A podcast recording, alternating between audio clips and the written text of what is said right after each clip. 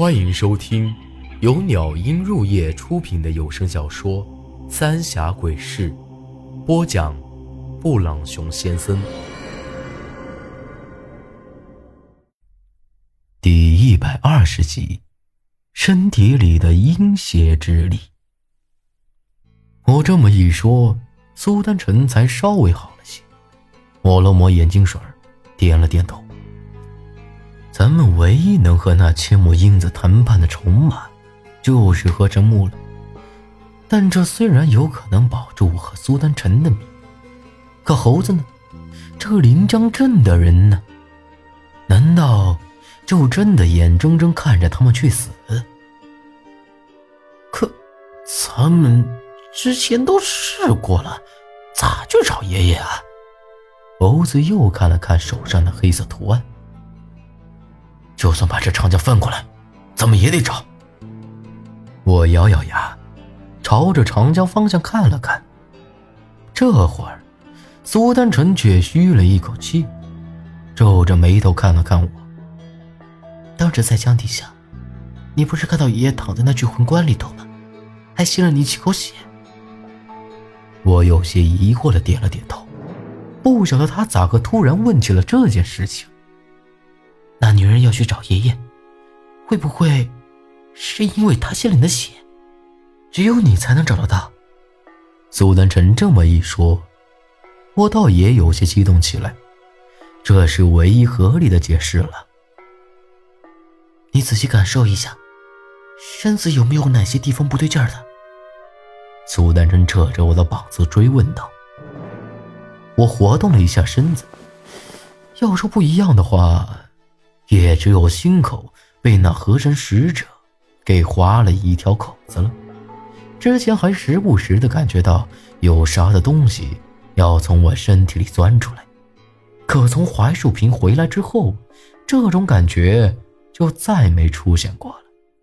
除此之外，那就是这突然出现的黑色图案了，别的也没啥不对劲的地方。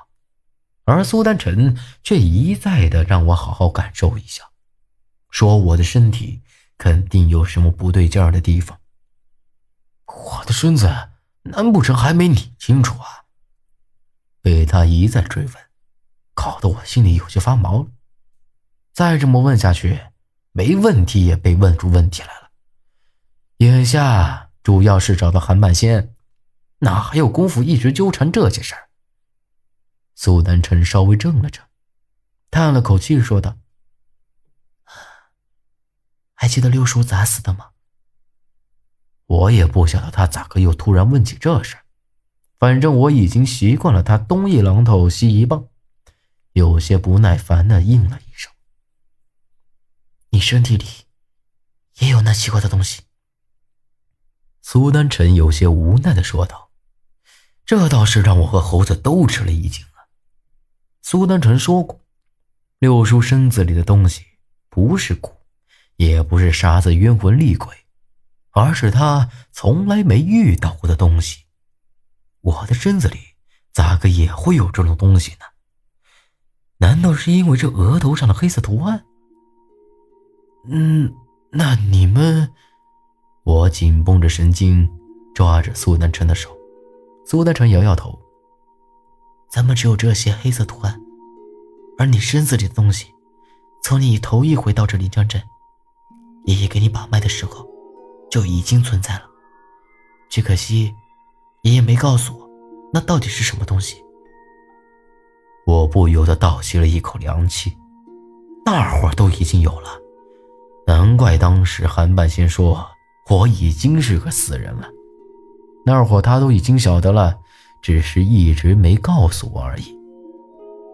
是了，自从我的心口被划了一道口子之后，就时不时的感觉有啥子东西要从身子里钻出来。难怪那个假铁柱子说他的任务已经完成了。狗日的陈老狗，让我去巫山真正的目的，压根儿就不是找白二爷。可都这么长时间了。我咋没和六叔一样啊？这前前后后也好几个月了，可六叔不到一天时间就死了，按理来说，我也早就没命了呀。苏丹晨皱了皱眉头。那个凌云的女人，不是给你吃了一个啥东西吗？可能是因为那事儿之后，你才没死。还有，我能明显感觉得到，你身体里的东西，比六叔身上的阴邪之力更强。当时那凌云的女人，的确是给我吃了一个不晓得啥玩意儿的东西。可在那之前，我也有感觉，像是有啥的东西在压制着那股力量。萧然，只能是他了。他一直恢复不了，肯定是因为这股子邪力的原因。你不是一直听到一个声音说，一直在你身边吗？肯定就是因为你身子里的东西，而这很有可能和鬼门要找的和神木有关。苏丹臣轻声说道：“仙人板板的，那自称啥子狗屁河神的使者女人，一定是在我身子里头。”放了什么东西？不死不活的八字儿身子里奇怪的东西，诡异的黑色图案。那淋雨的女人竟然说我的命是她给的，看来要彻底弄清楚这些事儿，只能等再次见到那女人了。哎呀，不管这么多了，多活一天赚一天。不管咋说，先找到韩半仙要紧。反正都到了这一地步。咱们这也商量不出个什么东西来。然而，就在咱们商量着功夫，躺在地上的李二牛闷哼了一声。苏丹晨赶紧将我拦在身后，生怕这李二牛再揍我一顿。这李二牛哼哼唧唧的爬了起来，摸了摸自己的后颈窝，一把扯下那根针。回头看了看地上的碎尸，又看了看咱们几个，神色既悲愤又无奈，扑通一声跪在地上，颤抖着将这些碎尸块往拢收了。这卦的生辰八字是多少？苏丹晨走过去，轻声问道。这李二牛也没理会他，脱下自己的衣服铺在地上。将这满地的碎尸块往里头放，收完之后给系上，起身就离开了。算了，咱们也回去吧。林江这没人会相信咱们了。看着李二牛的背影，我也莫名泛起了一阵心酸。刚一转身，没走几步，身后却传来李二牛的声音，将那娃的八字说了一遍。之后，头也不回的就走远了。苏丹晨赶紧掐起了手指头，脸色凝重。过了一小会儿，他失望的看了看我和猴子，没啥特殊的。这三个死掉的娃，都是普通生辰八字。或许，咱们想错了。这些娃娃，没有任何特殊的地方。他们不死。也会是别的娃。现在咱们谁都指望不上，只剩咱们三个了。猴子倒是讲义气，说就算是死，也不离开咱们。一连折腾好几天，都身疲力乏的，我都闻到自己身上开始发臭了。趁着现在离天亮还早，我和猴子烧了一锅水，打算好生洗个澡。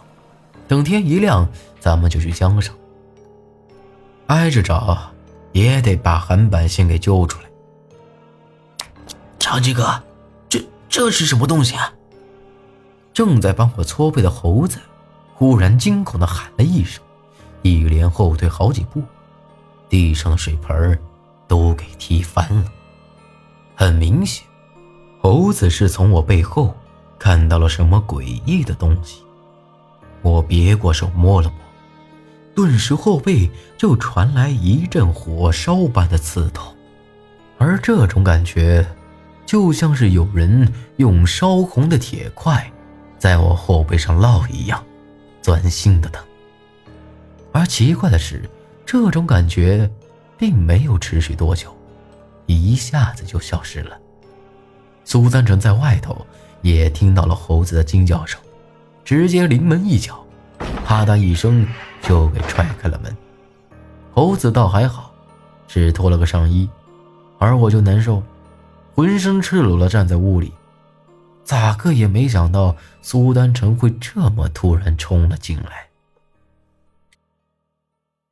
本集内容结束，请您关注下集内容。我是布朗熊先生。咱们下集再见。